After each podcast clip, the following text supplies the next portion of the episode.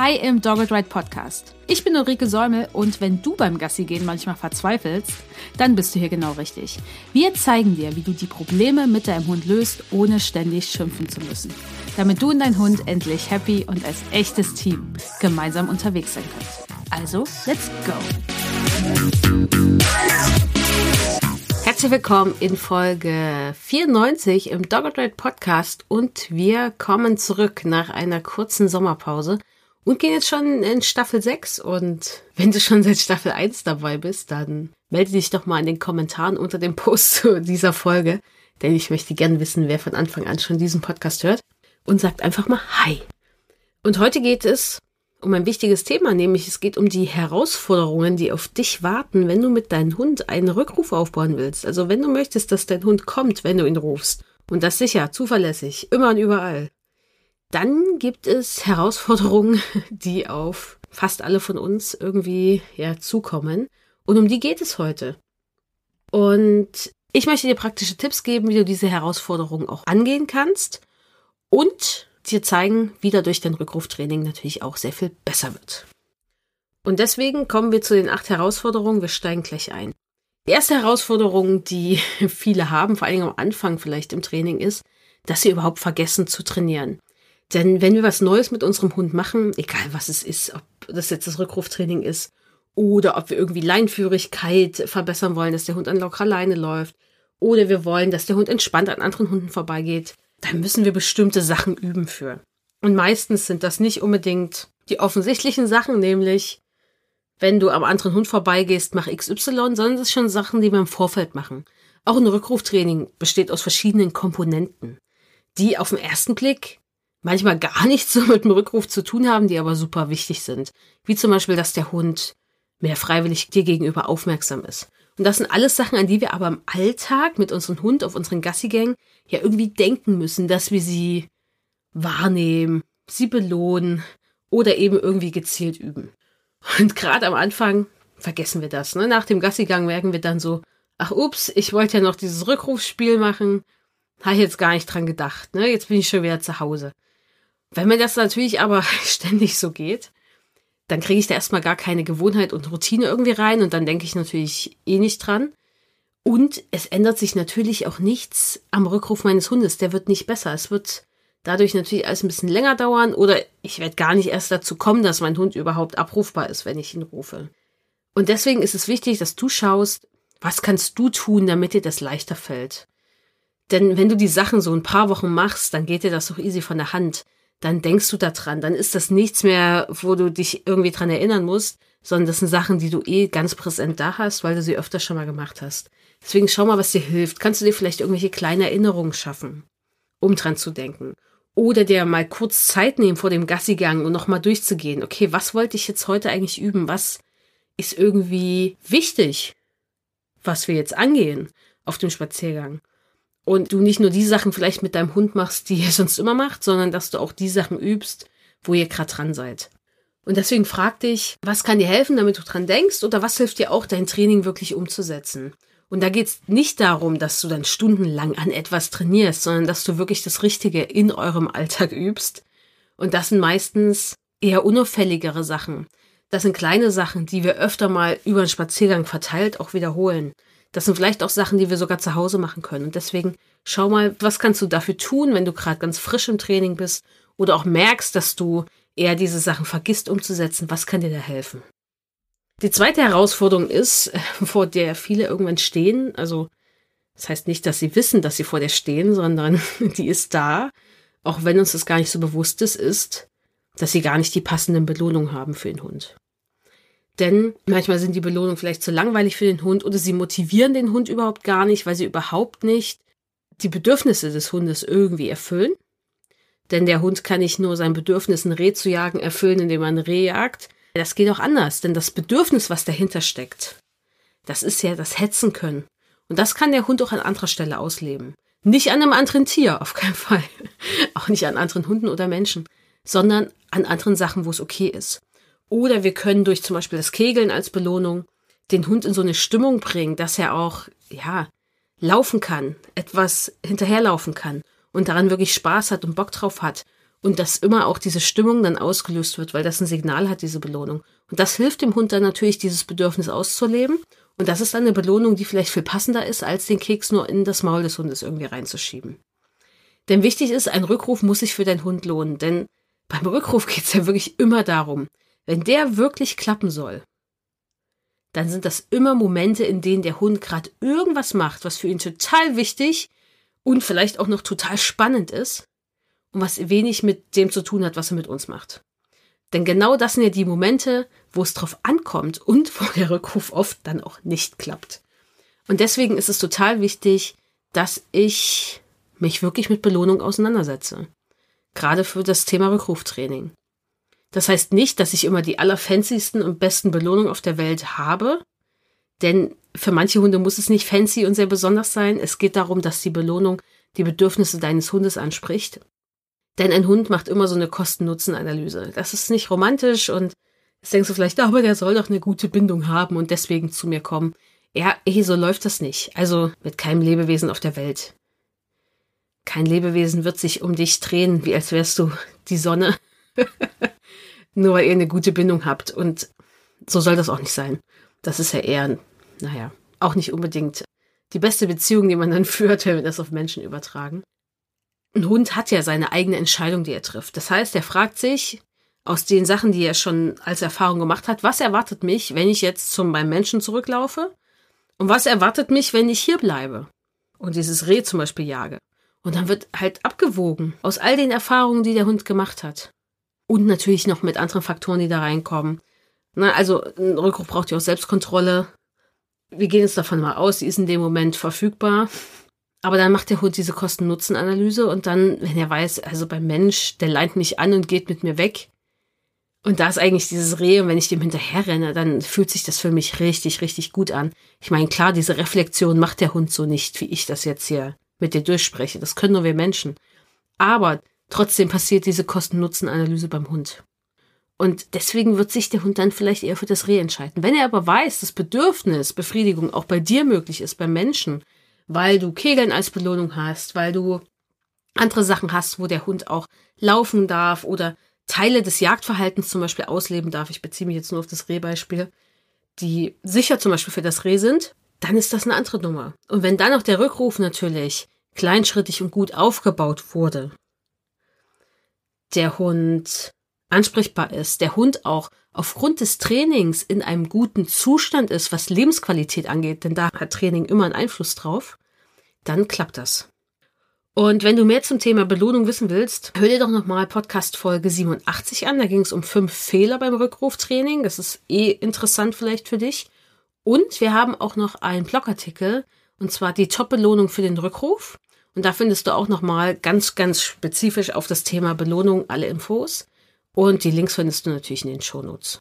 Und das Thema Belohnen ist halt immer wichtig, egal was ich im Training angehen will, weil durch Belohnung kann ich meinen Hund motivieren. Ich kann auch wirklich Verhalten verstärken. Dass das, was ich eigentlich ja öfter sehen möchte, die Sachen, die mein Hund erlernen soll, die neuen Strategien, ob das locker an der Leine gehen ist, an einem Hund vorbeizulaufen, ohne zu bellen, oder zu mir zurückzukommen ist. Für all das brauche ich Belohnung. Und deswegen gehen wir das immer im Training mit unseren Teams an, denn das ist ein super wichtiges Thema. Auch wenn es erstmal so einfach scheint im ersten Moment, ist es doch super vielschichtig und man kann da total viel rausholen.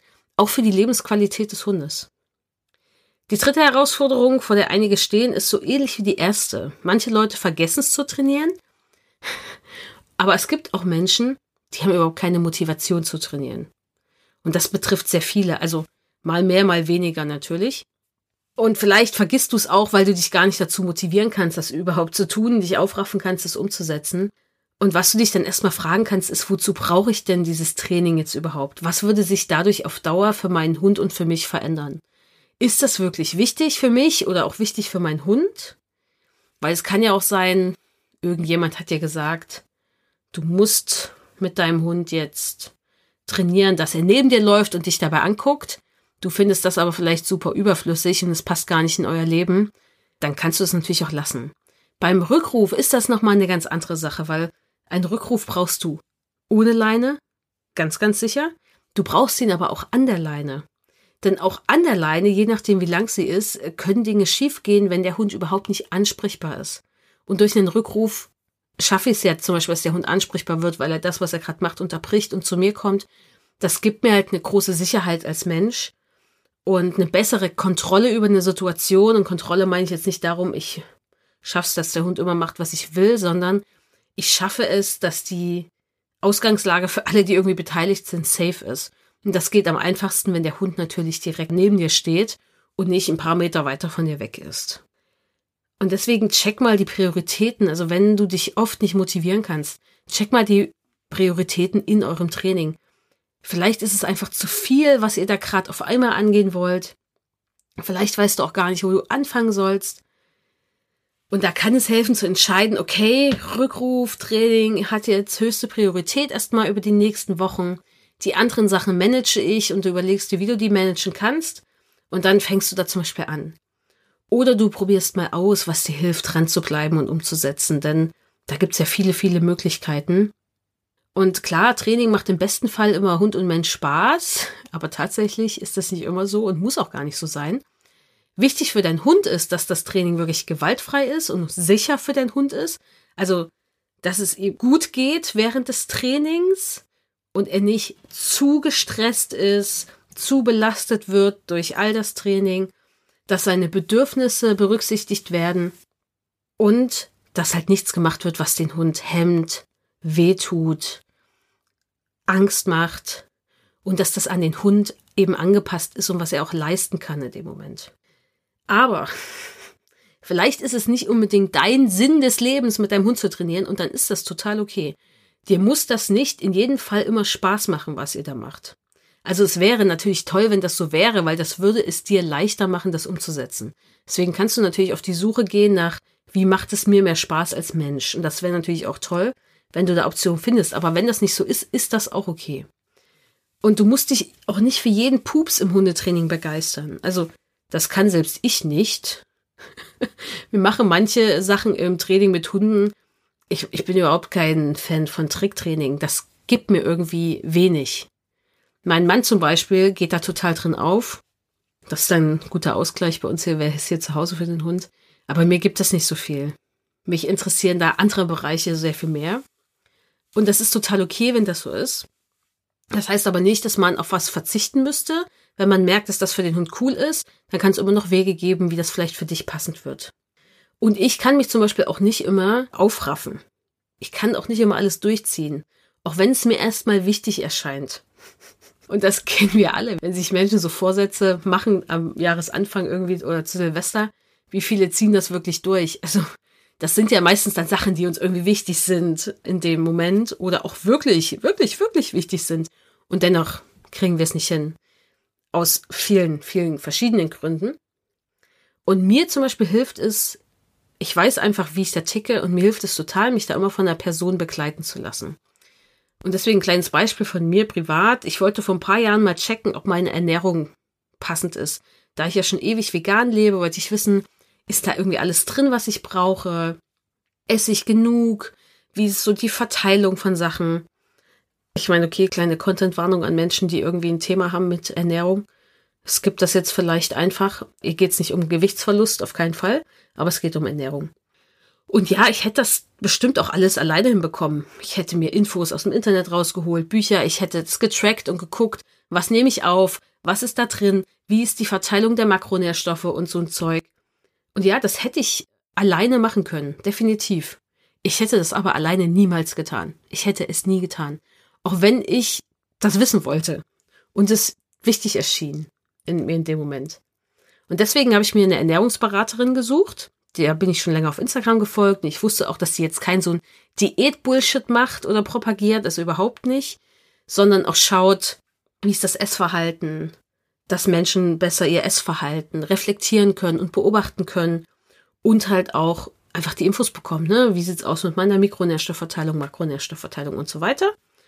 Und dann habe ich dort einfach ein Angebot gebucht und dann habe ich das mit der zusammen, bin ich das angegangen.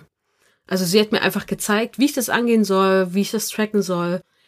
Dann gab es viele Reflexionsfragen und ich hatte sie vor allen Dingen auch so im Rücken. Also ich wusste, ich setze das jetzt um, weil ich habe diese Person dafür bezahlt, wir machen das jetzt. Ich konnte dem dann besser Zeit einräumen und auch meinen Fokus einräumen, das umsetzen. Plus, ich hatte natürlich die Auswertung einer Expertin, die darin ausgebildet ist, die sich darin auskennt und Erfahrung hat. Das ist ja nochmal was ganz anderes, um dann was einzuschätzen, auch als wenn ich das alleine mache. Klar, dann helfen auch das Internet und kostenlose Informationen, aber es ist noch trotzdem eine andere Nummer. Und mich motiviert es einfach, wenn ich diesen gewissen Druck habe, weil ich zum Beispiel was buche, eine Begleitung, jetzt sage ich mal Coaching, was auch immer, Training, keine Ahnung. Ich weiß, die Person ist da und es wäre irgendwie schade, wenn ich es nicht nutze, weil dann verliere ich mein Geld, weil ich erwarte dann ja nicht, dass diese Person dann ein Auge zudrückt, weil ich das irgendwie nicht umsetzen kann. Ich räume dafür die Zeit ein. Ich räume dafür auch Energie und Ressourcen irgendwie ein, dass ich das umsetzen kann. Und mir gibt das ein bisschen mehr Energie, wenn ich das dann so umsetzen kann. Und zwar in 1 zu 1 Begleitung. Ich bin überhaupt kein Typ dann, was sowas angeht für Online-Kurse. Also das hilft mir auch. Das ist dann ein guter Informationsgewinn, wenn ich was alleine umsetzen möchte. Das ist aber nichts, was mir hilft, um so Sachen so durchzuziehen, wo ich weiß, ach, ich kann mich dann nicht so gut alleine zu motivieren, das zu machen.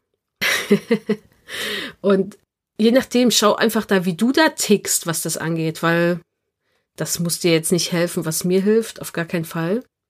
Und das setzt natürlich auch voraus, dass so eine gewisse finanziellen Ressourcen dann genau für das dann auch da sind.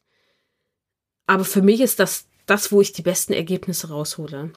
Weil natürlich ist da auch noch ein Mensch mit einer Expertise, die ich natürlich haben will. Das ist natürlich auch nochmal der Punkt. Und dann macht mich das Ergebnis natürlich auch noch ein bisschen glücklicher, weil ich weiß, dass das richtig gut ist.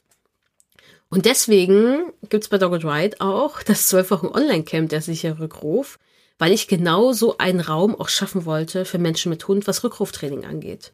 Weil dann nehmen wir dich mit, wir zeigen dir genau, wie es geht, wir begleiten dich, wir motivieren dich, damit du einen sicheren Rückruf aufbauen kannst und das auch tust. Klar, die Verantwortung übernehmen wir nicht, dass du das wirklich umsetzt, weil das bleibt trotzdem deine eigene Verantwortung. Aber wir schaffen diesen Rahmen, dass das für dich einfacher möglich ist. Dass du auch ein bisschen mitgezogen werden kannst und dass du dabei begleitet wirst. Und Anfang Oktober geht's in die nächste Runde und du kannst dich da jetzt auch schon auf die Warteliste setzen lassen, wenn du Bock hast oder ein paar Informationen dazu reinziehen. Der Link ist in den Shownotes. Denn wenn du auf der Warteliste bist, kannst du dich als erstes anmelden, bekommst auch einen Rabatt auf deine Anmeldung und bekommst bei Anmeldung auch ein Geschenk. Also es lohnt sich, die Warteliste zu nutzen. Nummer vier der Herausforderungen, die auf dich warten, wenn du einen sicheren Rückruf mit deinem Hund aufbaust, ist, es klappt halt dann doch nicht bei den krassen Ablenkungen. Und das ist natürlich der absolute Klassiker. also wenn die Kacke am Dampfen ist, dann läuft es nicht, dann funktioniert der Rückruf nicht. Also ansonsten passt es vielleicht dann schon gut, ne? Der Hund ist abrufbar, aber wenn es drauf ankommt, äh, nope. Und dazu brauchst du natürlich ein strukturiertes Training, was du auch mit ein bisschen Fleiß umsetzt, weil das geht nicht von heute auf morgen, da gibt's auch keinen Zaubertrick. Du brauchst passende Belohnung und auch dieses Durchhaltevermögen, das zu machen. Aber du brauchst vor allem auch eine Struktur. Wie setzt du das jetzt überhaupt um? an den krassen Ablenkungen oder überhaupt an Ablenkungen. Denn erstmal ist es wichtig, dass du weißt, es gibt verschiedene Ablenkungen. Die sind unterschiedlich schwer für deinen Hund. Die sind auch nicht jeden Tag immer gleich schwer für deinen Hund. Und da ist es wichtig, sehr kleinschrittig vorzugehen, aber Schritt für Schritt immer weiterzumachen mit dem Training. Und dafür brauchst du eigentlich ein gewisses System. Ansonsten vergisst du was. Ansonsten kommst du nie zu den krassen Ablenkungen. Und wir machen das zum Beispiel im nächsten zwölf Wochen Online-Camp so. Wir machen daraus so eine Challenge und gehen das mit den Teilnehmerinnen gemeinsam an, dass sie überhaupt erstmal verstehen, was sind die Ablenkungen meines Hundes, dass sie die Ablenkung einschätzen lernen, dass sie überhaupt erstmal wissen, wie sie diese Ablenkungsliste erstehen und das machen wir jetzt beim nächsten Durchgang wirklich dann zusammen während der zwölf Wochen, damit alle so eine Ablenkungsliste haben, mit der sie dann wissen, wie sie an den Ablenkungen trainieren können. Denn da hilft ein gezieltes Training. Klar, da gehört noch viel, viel mehr dazu bei Training an Ablenkungen. viele, viele Kleinigkeiten auf den ersten Blick. Da kann ich jetzt nicht drauf eingehen hier in der Folge, weil das ist komplex. Da gehört ja auch eine bessere Selbstkontrolle dazu oder überhaupt, dass der Hund nicht mega krass gestresst ist, weil das wird die Selbstkontrolle super schnell verschlechtern und dann bringt es auch nichts, wenn du eine Ablenkung trainiert hast, weil dann klappt es nicht, weil der Hund ist dazu gar nicht in der Lage in dem Moment. Und all das gehört da auch mit dazu, aber wichtig ist erstmal zu wissen, wie trainiere ich überhaupt an Ablenkung? Wie komme ich von, mein Hund schafft es zu Hause im Wohnzimmer zu, mein Hund schafft es, wenn ein Hase vor ihm rennt? Oder wenn er die Katze riecht? Oder wenn er den Döner findet im Gebüsch? Denn das ist die große Kunst des Trainings, das in so kleine Schritte zu teilen, dass du damit deinem Hund hinkommen kannst. Aber das braucht natürlich auch ein bisschen dich, die das Training dann auch umsetzt. Die fünfte Herausforderung ist, dass viele Menschen sich unsicher sind, wann darf denn jetzt überhaupt die Leine von meinem Hund ab? Wann da kann ich den ableihen? Wann bin ich mir sicher, dass das funktioniert? Und ob eine Leine ab darf oder nicht, entscheidet in erster Linie erstmal die Verordnung, die vor Ort am Start ist. Also es gibt Leinenzwang an gewissen Orten in Deutschland zu bestimmten Zeiten oder ganzjährig. Das ist mal der erste Punkt. Und dann ist das auch nie eine Frage, wo es ein generelles Ja oder Nein gibt weil das wird immer eine situative Entscheidung bleiben, ob du deinen Hund von der Leine machst oder ob die Leine dran bleibt. Und mit Leine dranbleiben meine ich jetzt sowohl kurze Leine als auch vielleicht eine Schleppleine, die aber in der Hand von dir ist. Also das heißt, eine Schleppleine, die auf dem Boden schleppt, klar, die kannst du vielleicht noch eher in die Hand nehmen, wenn der Hund aber losrennt, wird sie dir auch nichts bringen. Das heißt, Leine heißt, Leine bleibt doch in der Hand. Und da ist es wichtig, dass du lernst einzuschätzen, wie ist denn der Hund heute drauf? Wie bin ich heute drauf? Und wie sind die Rehe heute zum Beispiel drauf? Weil, wenn wir schon irgendwie die Wildtiere in eure Arme irgendwie springen, zum Beispiel aus irgendwelchen Gründen, weil sie verschreckt sind oder weil sie sich fortpflanzen wollen, dann ist das vielleicht nicht der beste Tag, um damit zu starten. Oder vielleicht weißt du auch, okay, das wird jetzt vielleicht doch ein bisschen viel für meinen Hund. Und es ist total wichtig, dass du dann auch so Sachen trainiert hast, dass zum Beispiel dein Hund dir vielleicht zeigen kann, ob Wild in der Nähe ist oder du an seinem Verhalten erkennst, dass Wild in der Nähe ist. Dann das hilft dir dann so eine Entscheidung zu treffen. Denn Hunde können sehr, sehr gut uns Menschen zeigen, wo das Wild steht. Wenn sie gelernt haben zu kooperieren in so einem Moment mit uns und nicht so drauf sind, weil sie Angst vor einer Strafe haben, dass sie sagen, okay, ich mache das jetzt ganz unauffällig und renne dann möglichst schnell los, dass die Alte nicht merkt, dass da hinten Rehe stehen. Und das geht natürlich mit einem bedürfnisorientierten Training sehr, sehr gut, dass die Hunde dann mit uns zusammenarbeiten, was sowas angeht, weil es lohnt sich ja, wenn sie uns zeigen, wo die Rehe stehen. Nicht, weil wir sie dann ableihen und sagen, mach mal, das machen wir nicht, denn die Bedürfnisse der Rehe interessieren uns auch. Aber wir können den Hund dafür belohnen, dass er uns das zeigt. Und wir können dann sein Bedürfnis befriedigen, indem er weiter gucken darf oder die Nase hinhalten darf oder indem wir mit ihm was machen, was seinem Bedürfnis in dem Moment dann entspricht. Und es ist auch wichtig, um das besser einschätzen zu können, ob die Leine abkommt, dass du natürlich die Körpersprache von Hunden schneller und besser einschätzen kannst. Dass du zum Beispiel erkennst, was sind Ansätze für Jagdverhalten. Und das auch möglichst schnell und das auch wenn sie sehr subtil sind und nicht, wenn der Hund einfach schon losrennt und hetzt, weil dann ist es zu spät. Also zumindest ist es zu spät, wenn der Rückruf eben nicht gut klappt. Und es ist auch wichtig, dass du lernst einzuschätzen, wie belastet ist mein Hund? Was kann der denn gerade überhaupt leisten? Kleines Beispiel von mir selbst. Wenn ich zum Beispiel super schlecht geschlafen habe und viel Stress habe, dann fallen mir ganz schnell Dinge aus der Hand. Dann bin ich super krass ungeschickt. Ich greife daneben oder es fällt mir einfach aus der Hand. Wie als könnte ich plötzlich Dinge nicht mehr festhalten. Und natürlich kann ich diese Sachen, also ich verfüge über die Fähigkeiten dazu auf den verschiedensten Ebenen. Aber wenn ich krass gestresst bin, funktioniert es nicht. Und nicht, weil ich nicht will oder es, da kommen dann viele Sachen zusammen. Und da wird es auch nicht helfen, mich besser zu trainieren, dass ich Dinge festhalten kann in meiner Hand. Definitiv nicht, weil ohne den Stress kann ich das ja.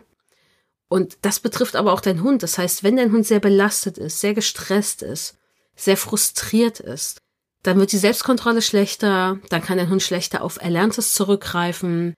Und all das wird dafür sorgen, dass natürlich auch ein Rückruf sehr viel schlechter klappt. Und dann macht es natürlich Sinn zu sagen, hm, vielleicht ist heute eine Leine in meiner Hand, eine Schleppleine, eine sehr viel bessere Idee, weil ist vielleicht einfach sonst zu gefährlich für meinen Hund und für das Umfeld hier. Und klar, umso besser dein Training im Vorfeld ist, umso einfacher wird es dein Hund auch fallen, auch wenn er vielleicht belastet ist, aber dennoch ist es keine Garantie, dass das dann klappt. Hunde sind keine Maschinen, die wir einmal programmiert haben und dann läuft das. Und ja, es kann auch eine Schleppleine am Hund sein, die du langsam abbaust, wenn du da diese Sicherheit als Mensch möchtest. Und manche Hunde brauchen das auch, aber meistens brauchen das eher Hunde, wo viel mit Strafe gearbeitet wird oder aber die schnell frustriert auch im Training sind.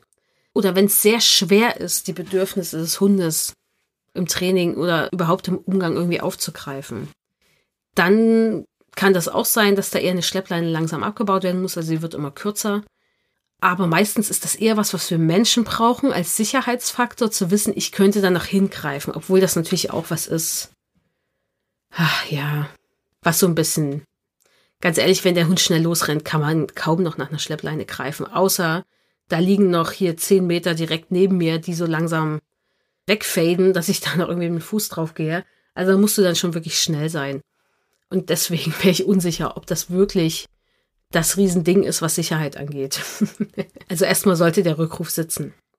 Und wenn du merkst, dass du generell eher sehr unsicher bist, was das angeht, dir da viele Sorgen machst, weil es kann natürlich auch sein, du denkst, oh mein Gott, die Situation ist super gefährlich und oh mein Gott, was passiert jetzt? Mein Hund ist weg. Aber eigentlich ist das gar nicht so dann kann es vielleicht sein, dass du vielleicht mehr Training brauchst im Sinne von mehr Sicherheit, mehr gute Erfahrung, mehr die Erfahrung, hey, wir kriegen das hin. Oder vielleicht auch anderweitig Unterstützung in Form von einer Therapie, um zu gucken, was kann ich tun in Verhaltenstherapie, um damit besser umzugehen, wenn ich unsicher bin. Oder in anderen Therapieformen vielleicht zu schauen, hey, wo kommt das her und da irgendwie was zu tun. Das hat aber dann nichts mehr mit Hundetraining zu tun. Sechste Herausforderung, die auf dich wartet, ist, du checkst nicht, wie deine eigene Körpersprache auf deinen Hund wirkt. Denn viele rufen ihren Hund zu sich und wundern sich dann, dass der irgendwie langsamer wird, wenn er auf sie zukommt oder kurz vor ihnen abdreht, einfach stehen bleibt und einfach gar nicht kommt. Und das kann an deiner Körpersprache einfach liegen. Denn selbst wenn du das Rückrufsignal gut geübt hast, egal ob das ein Wortsignal ist oder ein Pfiff oder was auch immer, Du kannst dann trotzdem darüber, wie du dastehst, deinen Hund von dir wegdrücken.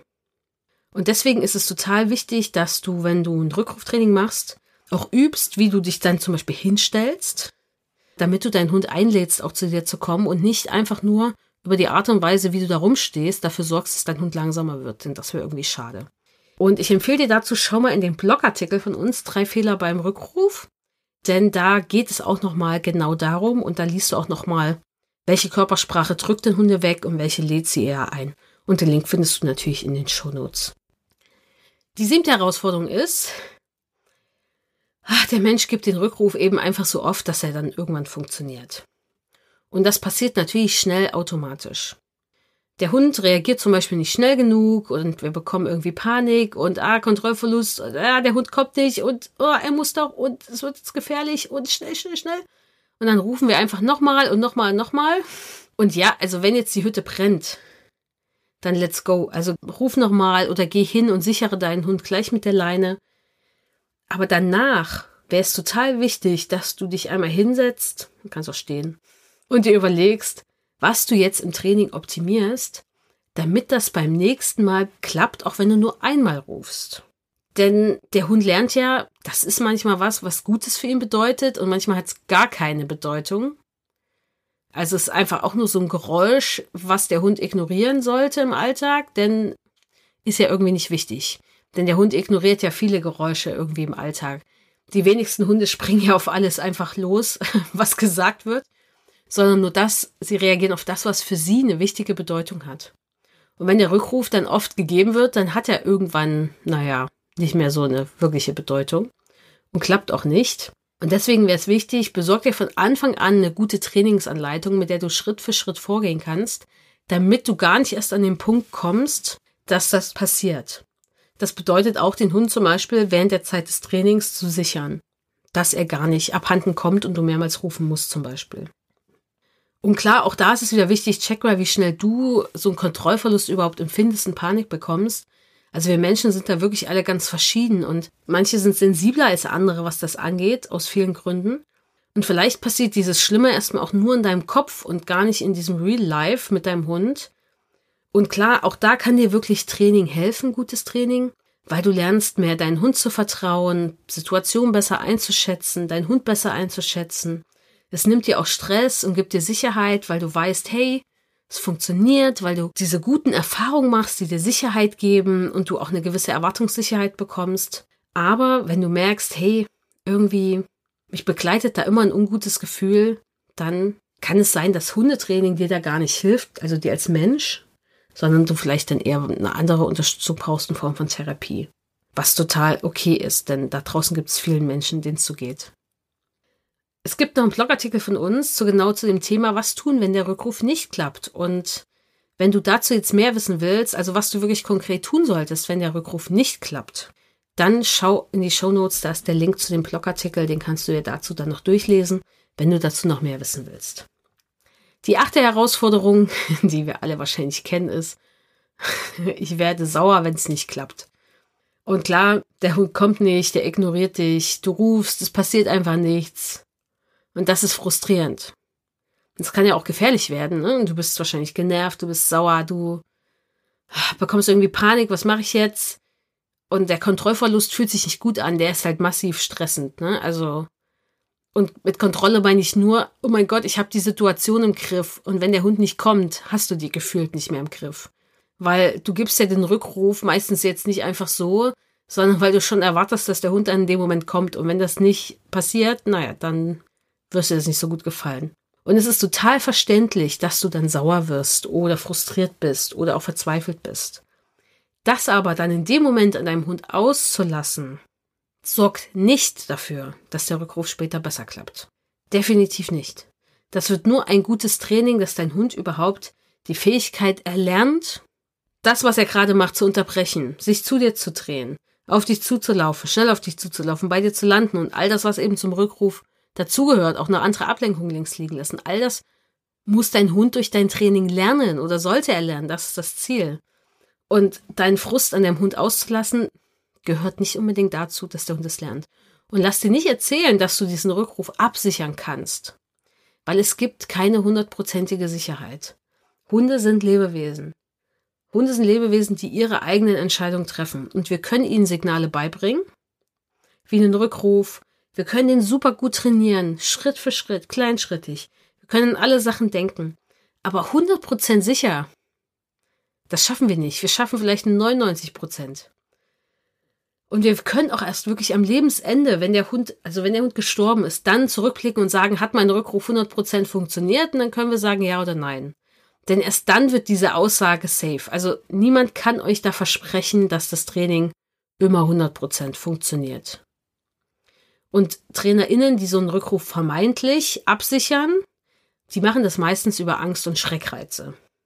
Zumindest versuchen sie das so abzusichern, denn es ist natürlich eine heftige Motivation.